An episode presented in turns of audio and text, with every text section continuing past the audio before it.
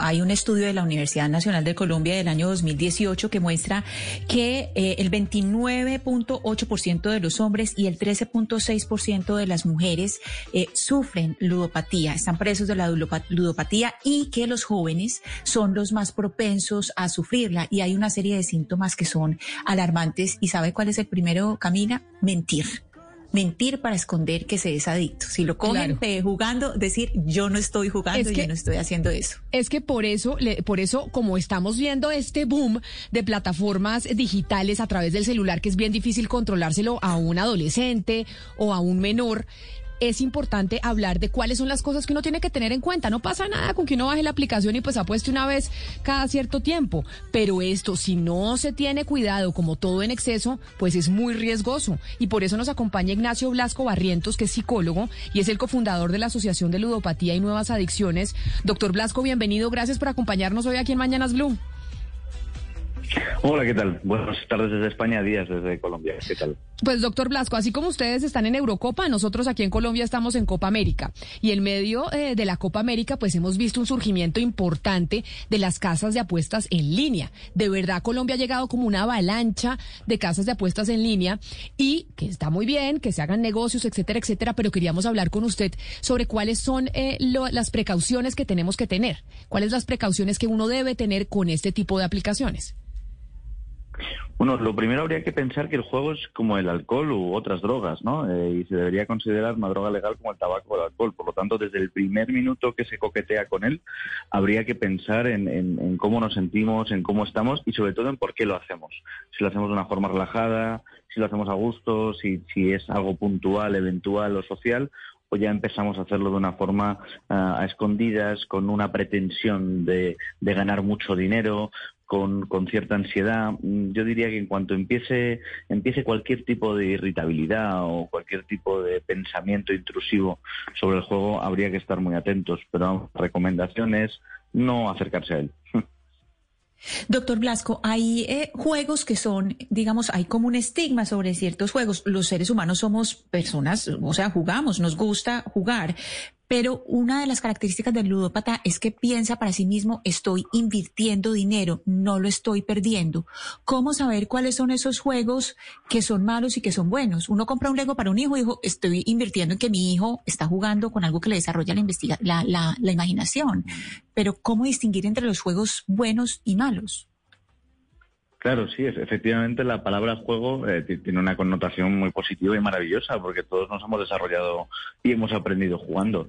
Entonces, lo, cuando es un juego lúdico, cuando el juego no implica riesgo, cuando el juego implica eh, la posibilidad de ganar fruto del azar, es, hablamos de un juego bueno positivo y bueno, ¿no? Un Lego no, no tiene ninguna complicación eh, juegos de mesa, eh, en principio no hay ningún problema. Otra cosa es cuando ya te empiezas a jugar o cuando hay mucha competitividad y esa competitividad responde al azar. En el fondo es en lo que consisten los juegos, los juegos que implican dinero, ¿no? Que, que no hay, no hay una una respuesta o una coherencia en el resultado, sino que puede salir una cosa u otra. Ahí es donde realmente el juego es peligroso, pero, pero no, por supuesto, los juguetes, los juegos de mesa, los juegos compartidos no, no tienen ningún problema. El problema es cuando hablamos de, cuando hablamos de dinero y grandes cuantías. Doctor Blasco, pero ¿cómo, cómo, ¿cómo evitar que lo que es un pasatiempo, un hobby para una persona, no se convierta luego en un vicio? Es decir, ya en la necesidad de estar apostando constantemente, ludópata. ¿Cómo evitar que, se pueda manejar, se pueda administrar las dos cosas? Se pueda administrar el, el, el tener el, la, apuesta como un pasatiempo, un, un entretenimiento y no que se convierta en un vicio. ¿Eso es posible? Sí es posible, sí es posible porque, porque claro está que tenemos una sociedad, mucha gente que juega eventualmente. Aquí, aquí en España la lotería es algo muy habitual en el que se juega puntualmente, pero la recomendación es, es que si, si estás dudando entre empezar o no empezar a jugar, eh, la respuesta sería no, no empecemos. Porque una cosa es eh, la lotería, que una vez a la semana sale un sorteo, pero lo que estamos hablando ahora mismo con, eh, con eventos deportivos que, mueven masas, que, que los, los que son muy eh, llevan a la selección en sí mismo, eh, se mezcla con esta posibilidad de ganar dinero. Por lo tanto, no se consigue esa frialdad o esa tranquilidad que, puede que puede tener ¿no? la persona que juega de una forma responsable. Eh, hablamos de, jugar con las pasiones y evidentemente mm, las casas de apuestas, lo digo abiertamente, son fraudulentas en su publicidad. No sé cómo es allí, pero aquí en España tenemos un grave problema en, el cual te dicen que por un euro puedes ganar no sé cuánto, ¿no? Además apostando por tu equipo. Encontramos a figuras del deporte, eh, referentes nacionales eh, o publicitando ¿no? el juego. Y esto, por supuesto, es un caldo de cultivo para que los más jóvenes, eh, que igual tienen 10, 20 euros en la cuenta, acaben jugando 15. Y eso es rarísimo, porque esto se instaura en la cabeza y ahí es donde se convierte el vicio. Entonces, la mejor prevención es no coquetear con ello y gastarse el dinero en tomarse una Coca-Cola con los amigos o hacer un plan más saludable. Como tenemos, eh, estamos hablando de las aplicaciones y de las apuestas en línea y usted está en España, pues doctor, le tenemos información en este instante de la Eurocopa que quién se enfrenta en estos momentos, Sebastián. España y Eslovaquia, doctor, y su España acaba Morata de votar un penal al minuto 11 de juego, siguen 0 por 0, pero tranquilo que están clasificando con el empate. doctor Morata, pero sobre esto que la verdad es que es, la gente está apostando y está apostando la Eurocopa, está apostando la Copa América, usted dice los niños, cada vez son los adolescentes los que empiezan a introducirse más temprano en estas aplicaciones. Un papá y una mamá, ¿qué deben tener en cuenta? Es decir, para para poder hacerle eh, pues un seguimiento a su hijo en caso dado de que lleguen a bajar una aplicación de estas. Claro, aquí, aquí hay que estar muy, muy atentos porque antes habría que ir a la casa de apuestas, había que ir a un salón de juego y que jugar y eso implicaba pues una dificultad muy grande para el niño. Ahora mismo con una aplicación que se descarga en el móvil del papá o en el móvil del propio niño, incluso meter la tarjeta de crédito, los datos del papá, eh, se, puede conectar y en un momento dado hacer un desfalco de dinero, que, el dinero se puede recuperar, ¿no? Pero esa adicción de un niño tan joven no se puede recuperar tan fácilmente y requerirá de ayuda psicoterapéutica. Yo creo que cuando hay un indicio de que el problema está muy avanzado, se consulte a un profesional lo antes posible. Eh, soy consciente de que en Latinoamérica hay, grandes profesionales, hay mucho movimiento de psicoterapia y donde se puede trabajar. Y, por supuesto, la prevención es clave. Esto de dar tan rápidamente a los niños un teléfono, les damos una apertura al mundo eh, que no podemos controlar. Así como sí que podemos controlar a qué hora llegan, a qué hora salen y más o menos qué hacen, eh, con un teléfono pueden estar en su cuarto o en el sofá a un metro de nosotros eh, sin saber muy bien qué están accediendo. Entonces ahí sí que hay que tener mucho control. Hay aplicaciones de control parental, para, tanto para ordenadores como para móviles, pero, pero sin duda es, uno de los peligros, ¿no? Ya no hablamos de lo que puedan consultar. Eh, sino, sino el poder entrar en páginas de juego y hacer un uso fraudulento de, de un dinero. Doctor Ignacio, no hablemos de la prevención, hablemos de la acción. ¿Qué hay que, cómo se trata a un ludópata? Eh, ¿Con medicación? Con un psiquiatra, con un psicólogo, ¿cómo hace alguien que tiene en su entorno familiar o de amistad a un ludópata? ¿Cómo lo ayuda? Pues sí, bueno, lo, más importante es que hablamos de una adicción y cuando se habla de adicciones, eh, la persona no para de engañarse a sí misma, miente a su entorno, pero sobre todo es un mentirse a sí mismo constante, eh, lo que muchas veces se piensa que es una mala persona que nos engaña, que nos hace daño.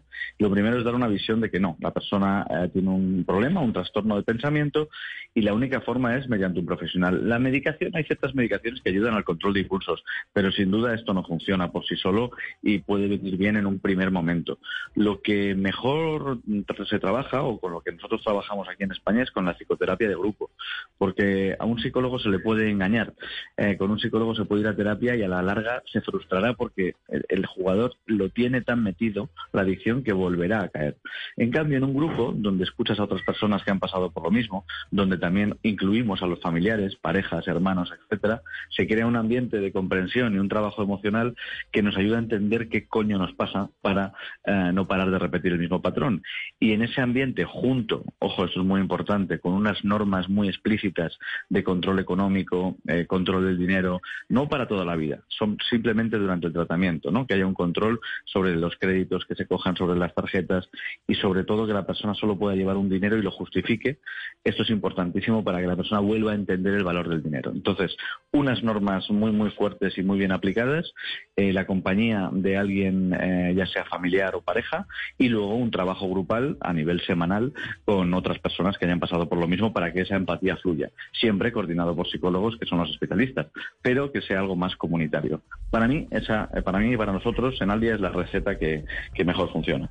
Mire, doctor y Sebastián, les tengo unos datos que me llegan desde Coljuegos. Según Coljuegos y la estimación es que en Colombia durante la Copa América hubo un incremento de 26% en las apuestas deportivas, 26% durante la Copa América. Y en estos momentos hay 16 portales autorizados por Coljuegos para usted hacer apuestas en línea. Y hoy en día en Colombia, porque esto es una cosa que pareciera muy nueva, pues estamos apostando en temas de deportes. Pero en Europa, en donde está eh, el doctor, pues básicamente se apuesta y se juega hasta si el hijo del príncipe va a ser hombre o va a ser mujer. O sea, ya se apuesta de ese nivel. Aquí nosotros estamos, Sebastián, entrando en el tema deportivo en las apuestas y ya solo en la Copa América aumentó un 26%. Eh, exactamente. Y, por lo menos eh, eh, acepto yo, yo lo hago y me parece muy interesante ver, por ejemplo, Eslovaquia en este caso hace cuánto no gana, hace cuánto empata, hace cuántos goles hace para poder apostar a este partido, por ejemplo, ante España.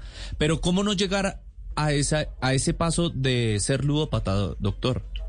¿Hay cómo? Bueno, Quizás habría que plantearse mm, para qué vemos el fútbol, ¿no? O sea, si, si realmente, como tú dices, nos interesa, nos interesan los datos y nos interesa ver el partido y vivirlo, eh, no pongamos nuestro dinero en juego, ¿no? El, fútbol apasiona porque es deporte, porque representa un país y porque mm, hace que nuestros vecinos y nosotros nos abracemos, ¿no? Que con nuestra pareja pues, pues saltemos, gritemos.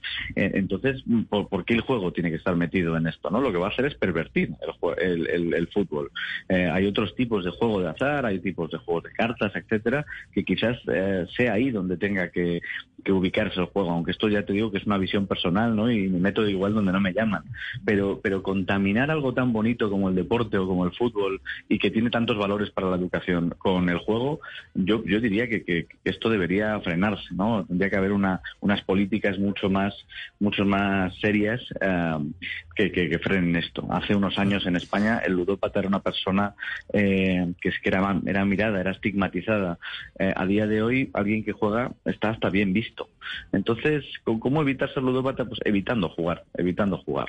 No, pero además existe, doctor, una, una creencia, que quien apuesta y gana, pero sobre todo si gana mucho dinero, pues nunca va a dejar de apostar. Eh, ¿Usted tiene un cálculo más o menos de qué porcentaje de los apostadores que han ganado se retiran a tiempo y cuáles siguen apostando?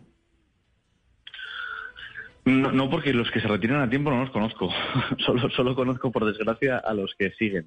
Lo que sí que tengo claro es que hay una, hay una capacidad en el ser humano para recordar solamente los eventos positivos. Es decir, es un sesgo de, es un sesgo que tiene el ser humano y todos los jugadores recuerdan siempre ese bote de 500 euros, ese bote de 1000, pero no recuerdan las 300 veces que han perdido 100, 200, eh, 300 euros. Y cuando tú te sientas con ellos, que esto es un trabajo muy interesante, ¿no? Y miras las cuentas y ves las apuestas, gracias a Dios ahora queda muy registrado esto, se dan cuenta, ¿no? De la barbaridad que han hecho. Pero, pero el, el ser humano o el cerebro tiene ese caprichoso movimiento de recordar solamente la ganancia.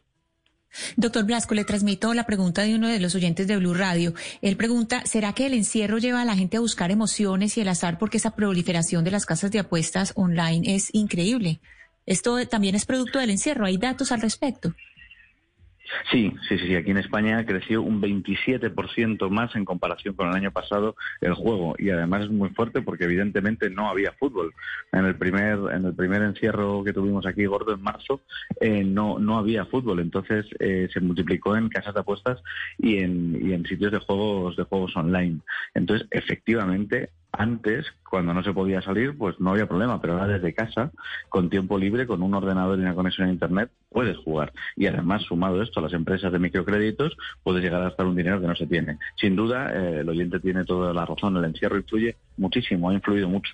Pero mire, doctor, le voy a dar una cifra, doctor Blasco, de lo que ha venido pasando en Colombia con las cuentas activas en estas plataformas digitales de apuestas en línea. En el 2017 teníamos en Colombia 264 mil cuentas activas en estas diferentes plataformas autorizadas por Coljuegos, que es la entidad que regula este tipo de apuestas.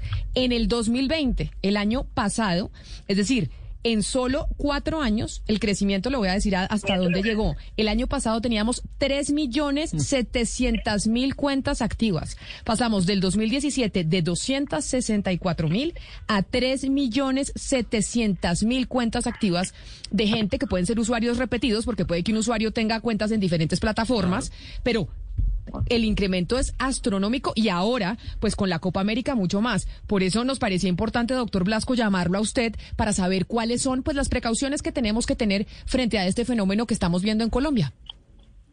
Pues hombre, por, por, supuesto lo que lo que agradezco mucho, ¿no? Es, es que es que os hagáis os hagáis voz de esto en, en, tan tan poco tiempo. Aquí en España se tardó mucho en que los medios empezasen a hablar del grave problema, pero el crecimiento, según los datos, me, me deja alucinado. Es increíble. Pues mira, los papás y las mamás, como decíamos antes, que estuviesen muy muy atentos a todos los movimientos de los niños, a ver cómo utilizan el teléfono, a ver cómo lo utilizan, a ver qué dinero tienen, por qué piden más dinero que otras veces y preguntar abiertamente con un diálogo. No hace falta prohibir ni castigar, pero cuando hay comunicación es cuando el niño podrá hablar y entonces cuanto antes se frene mejor. Y a los adultos que, que se miren dentro y que miren a sí mismos, yo creo que uno es muy consciente cuando está apostando con cierto nervio, cuando cree que con una apuesta va a poder pagar esa deuda que tiene, cuando cree que una apuesta le puede sacar de, alguna pérdida y, sobre todo que miren realmente lo que han gastado pues desde que empezó la Copa América. Y quizás se den cuenta de que esos 100 euros que han ganado o esos 100, em, no sé si son pesos, no recuerdo, eh, no tienen comparación con, con, todo lo que han perdido. Pero que realmente miren cómo están jugando y la sensación que tienen. Eso, eso para mí es clave. Es el doctor Ignacio Blasco que nos atiende desde España, psicólogo y cofundador de la Asociación de Ludopatía y Nuevas Adicciones. Doctor Blasco, mil gracias por habernos atendido hoy aquí en Mañanas Blue. A ustedes, un placer hablar a, a tanta distancia. Gracias por todo.